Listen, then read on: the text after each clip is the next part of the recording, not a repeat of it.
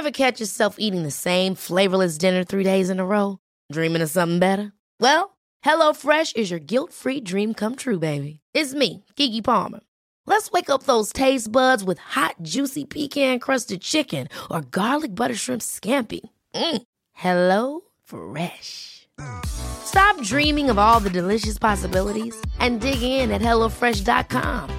Let's get this dinner party started.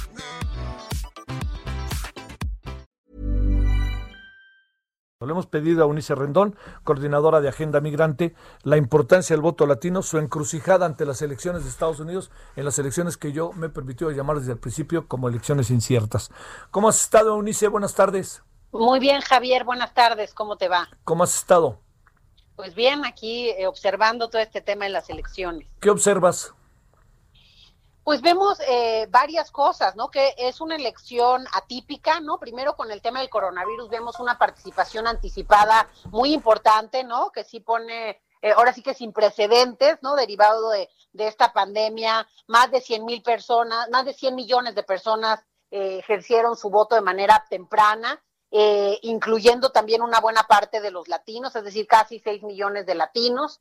También vemos que pues, a un Donald Trump eh, que, que si no gana seguramente va a armar problema, va a impugnar. Vemos Washington lleno de, de, tablas de madera cubriendo los negocios por los posibles disturbios. Vemos que además no vamos a tener probablemente los resultados esta noche, sino que hay varios estados que, al, al menos 24 estados contemplan el seguir contando votos aún después de, del día de hoy, ¿no? Entonces, bueno, hay varias cosas, creo, en el panorama. Sí vemos una preferencia mayor de Biden de lo que en su momento llegó a tener a estas mismas alturas la candidata Clinton, eh, pero pues todavía hay algunos estados que están por definirse. Vemos una clara, ahora sí que una clara eh, victoria, pues, o mucho más probabilidad en California, Connecticut, eh, Hawái, Illinois, Maine, Maryland, Massachusetts, Nueva Jersey, Nuevo México, Nueva York, eh, Rhode, Washington, Virginia, Vermont, en fin, estos lugares en donde ya tiene claramente eh, eh, alrededor de 203 votos del colegio electoral el candidato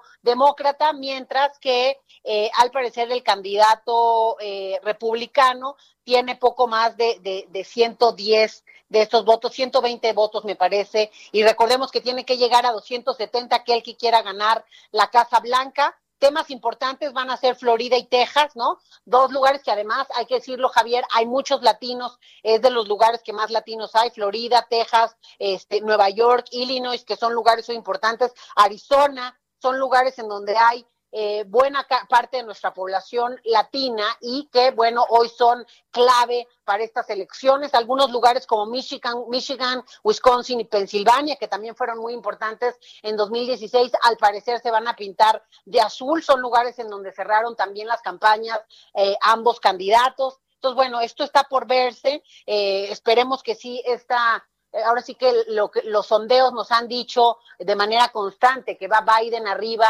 eh, pues siga de la misma forma. Creo que hasta hoy, ayer, antier estuvo 10 puntos arriba, hoy amanecimos con 7 puntos arriba de Biden. Hay que recordar que Hillary Clinton tuvo 3.8 eh, puntos arriba ya a estas alturas del partido. Entonces, sí hay un mejor panorama para Biden, pero también hay que decirlo, hay un voto en contra de Trump. Yo estuve en la embajada hace, un momento y veía varios que fueron a emitir su voto y cuando les preguntaba por quién votaban decían en contra de Trump.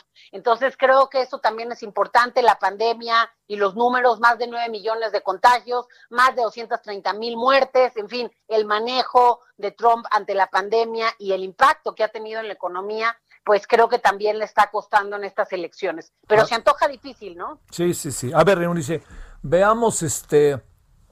Ahorita en este momento, a las 16:35 en hora del centro de México, no hay manera de saber absolutamente nada. No hay estas cosas como conteo rápido, no hay como esto que estén encuestadores en la puerta de la casilla y que nos puedan dar algún indicador. Esas cosas como tal que supongo podían existir se van a instrumentar, nos están instrumentando, qué es lo que pasa afuera de las casillas y también con el a partir de qué momento se abre el voto vía los votos adelantados llamados y el voto que viene vía el servicio postal.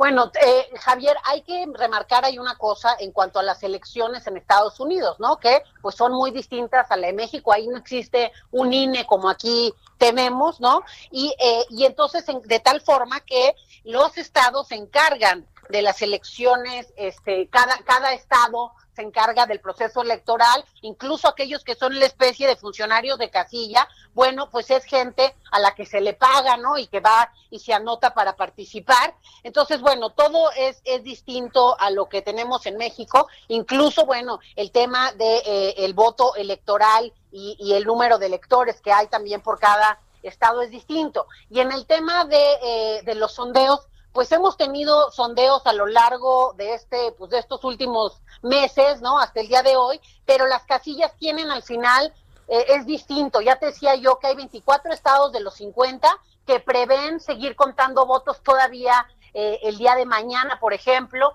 Hubo, hay tres formas de votar, es decir, por vía postal, el voto anticipado, que había también casillas por diferentes lugares de la Unión Americana y finalmente el día de hoy eh, ya también en estas casillas que se montaron. Entonces, eh, cambia mucho de estado a estado, por eso es que pues no podemos tener todavía esto. Hay algunos estados que prevén tener cierres a las seis de la tarde, o sea, cada quien ha estado anunciando, pero sí es diferenciado, no es lo mismo Nueva York que Texas, que Florida, en fin. Eh, por ejemplo, Florida es, que es uno de los estados clave, digamos, en donde está muy cerrada la competencia entre, entre Trump y Biden, dice que a las seis de la tarde tendrían ya un primer cierre importante, ¿no? Entonces, pues vamos a ver, pero la realidad es que no, creo que hoy cerraremos el día sin saber quién es el ganador y eso va a ser parte del problema en estas elecciones. Bueno, a ver, la otra parte que tiene que ver con algo que has insistido, que es eh, eh, lo que eh, llamamos la relevancia e importancia del voto latino, del voto hispano, del voto de esto, que es ya la primera gran minoría en la votación. Efectivamente, pues bueno, como, como bien dices, es la primera minoría en, el, en, en Estados Unidos por primera vez en la historia. ¿Y por qué da, pasa esto, Javier? Porque eso creo que es algo que hay que entenderlo. Hay 61 millones de latinos en Estados Unidos, pero muchos de estos latinos son niños, son adolescentes o no han cumplido la mayoría de edad. Entonces, por eso cada vez más la población latina va a ser importante, por eso en estos comicios es relevante y por eso aumentamos, digamos, según el Pew Research Center, a representar el 13% del potencial de votantes, superando incluso al electorado afroamericano, cuya proporción también es del 12%, y por supuesto al asiático, que es del 4.7%. Pero bueno, también hay que recordar que no obstante que somos 32 millones de latinos elegibles para votar por allá, solo cerca de 17 millones y en realidad se calcula que voten cerca de 15, 14, 15 millones, eh, se han registrado para participar. Entonces, aquí creo que la clave es la juventud. El 44% de los latinos que votaron en 2016 eran jóvenes y desde entonces, Javier, cada año se calcula que un millón de personas de origen latino cumplen justamente 18 años. Con ello tenemos hoy cuatro millones más de jóvenes con esa posibilidad de votar en estos comicios. Y bueno, a pesar de que históricamente los latinos han sido de los grupos con menor participación electoral por diversas razones, la comunidad parece estar despertando y creo que pieza clave es la juventud latina que está actuando para hacer valer su voz y sus derechos en la Unión Americana. No es casualidad ver a Donald Trump bailando salsa y todos los mensajes que hubo de ambos partidos hacia esta comunidad que hoy, además de aportar el 12% del PIB y ser parte esencial de la fuerza laboral en Estados Unidos, pues también es pieza clave en estas elecciones y en las que vienen. A ver, déjame plantearte la, la parte que, que tiene que ver con todo lo que se menciona de los efectos colaterales, Eunice, del resultado. Vamos a partir que gana Trump. No, no, no creas que tan ligeramente te lo digo. No, no es eh, más vale malo por conocido que bueno por conocer. No como sea, ya nos entendimos con Trump. No como sea, hicimos un tratado de libre comercio como sea. Y no va a entrar Biden y Biden va a lanzar toda una serie de eh, circunstancias estratégicas políticas que nos pueden sacudir y que pueden meternos en mayores problemas. A ver, cuéntame, Unice. Pues mira, eh, creo que mucha gente incluso está en redes se discute mucho, ¿no? Que si, Obama también deportó a muchos, en el caso con México, ¿no? Sí, claro. Que si deportó a muchos mexicanos, que también le quedó a deber a la comunidad. Creo que algo importante remarcar, Javier, y que eso cada vez gracias a este peso que tienen los latinos que va en aumento, es importante que tanto republicanos como demócratas se pongan las pilas y realmente respondan y le den el lugar que se merece la comunidad latina, porque ninguno de los dos partidos se lo ha dado. Eso quiero que quede claro.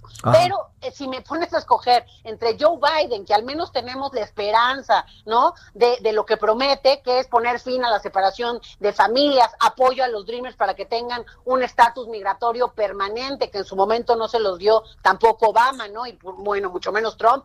Terminar con, esta me parece muy importante. Eh, eh, Kamala y, Biden han prometido el fin al programa permanece en México. Kamala Harris y Biden han prometido finalizar con esto que tiene a más de 60 mil centroamericanos varados en la frontera norte de nuestro país, que a mi gusto es la peor decisión que el gobierno ha aceptado del gobierno estadounidense y que Trump la presume como uno de sus grandes logros. Y también, bueno, prometen los primeros 100 días realizar una reforma migratoria, además de un tema que es el primero que les preocupa a los migrantes en Estados Unidos, que es la salud. Entonces, él promete varias mejoras en el acceso a la salud. Hay que recordar que la comunidad migrante, pues son los que menos cobertura médica tienen. Incluso ahora con el COVID, más del 20% de las muertes justo han afectado a esta comunidad por esa falta de acceso. Entonces, bueno, al menos con Biden tenemos una esperanza y con Trump sabemos que, que va a ser más de lo mismo y más de lo mismo es horrible, más de lo mismo es violatorio a los derechos humanos y creo que en contra de nuestra población migrante en Estados Unidos, a pesar de que hay algunos artistas que han salido a decir lo contrario, que no los entiendo, pero sí me parece importante eh, hablar de la gran mayoría que ha afectado Donald Trump en estos años. Bueno, oye, este, no, no, no, no plantearé este el asunto como si fuera una bola de cristal pero y ni tampoco bajo la lógica, ¿no? Sino en función de los escenarios que hoy tenemos. Bajo la presunción de que los estadounidenses, si dicen que van a votar por alguien, van a votar por alguien y no lo van a cambiar su voto, estaremos ante la posibilidad de que de aquí al viernes eh, el señor Joe Biden sea el presidente de los Estados Unidos. Pues yo creo que sí tenemos una buena posibilidad, porque además, a diferencia de lo que pasó en su momento con Hillary Clinton, que teníamos cerca de un 12% de un voto indeciso, en estas elecciones solo hay el 5% ah, de indecisos. Y creo que también, repito, es un voto no solamente a favor de Biden, creo que hay un voto en contra de Trump por su manejo. En su momento Trump todavía se podía vender como el empresario, no político, etcétera. Hoy ya le cuesta pues lo que ha hecho estos años. Entonces, me parece que con los datos que tenemos hoy, sí, sí, sí pudiera estar ganando Biden más probablemente. Digo, Trump ganó con 306 votos en 30 estados frente a 232 en 20 estados de Hillary Clinton, pero hoy Biden parece tener parte de estos estados. Hablábamos de esta de la, de la de la ahora sí que de la región de los lagos, Michigan, Wisconsin, Pensilvania, ahí parece al menos en las encuestas, ha ido Biden arriba ya desde hace varios días. Pues las definiciones están ahí, Florida, Texas, eh, que se confirmen estos estados de los grandes lagos, probablemente Arizona, ¿no? Eh, y, y, bueno, y que se confirmen los otros lugares en donde ambos candidatos han tenido la mayoría para que logre Biden estos 270 votos que requiere para ganar. A ver, cerremos. ¿Qué pasará por la mente de ya sabes quién, del presidente López Obrador, que se ha entendido centralmente como sea, Eunice, como sea, se ha entendido con, con el señor Biden, con el señor, eh, perdón, Trump? Bueno, pues el, el, presidente mencionaba incluso que quien gane, pues México va a seguir estable, etcétera. Sí creo que eh, con Biden algunas cosas van a cambiar.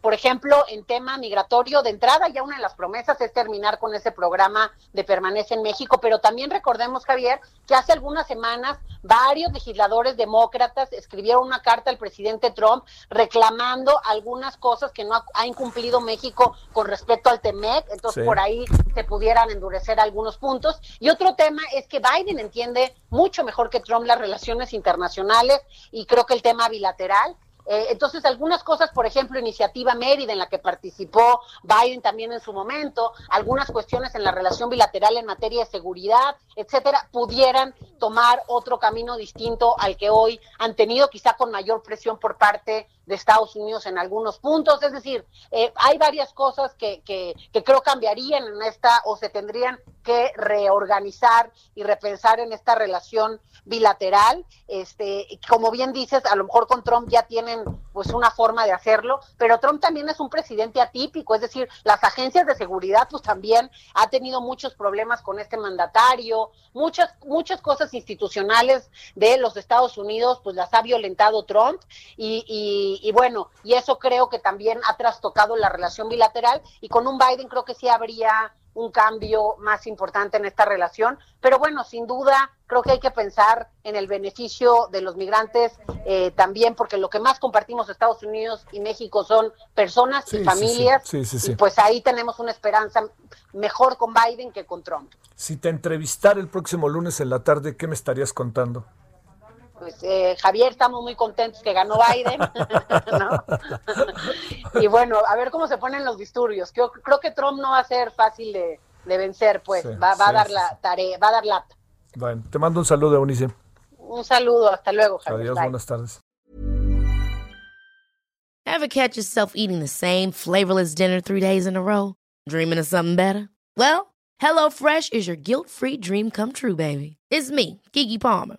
Let's wake up those taste buds with hot, juicy pecan crusted chicken or garlic butter shrimp scampi. Mm. Hello Fresh. Stop dreaming of all the delicious possibilities and dig in at HelloFresh.com.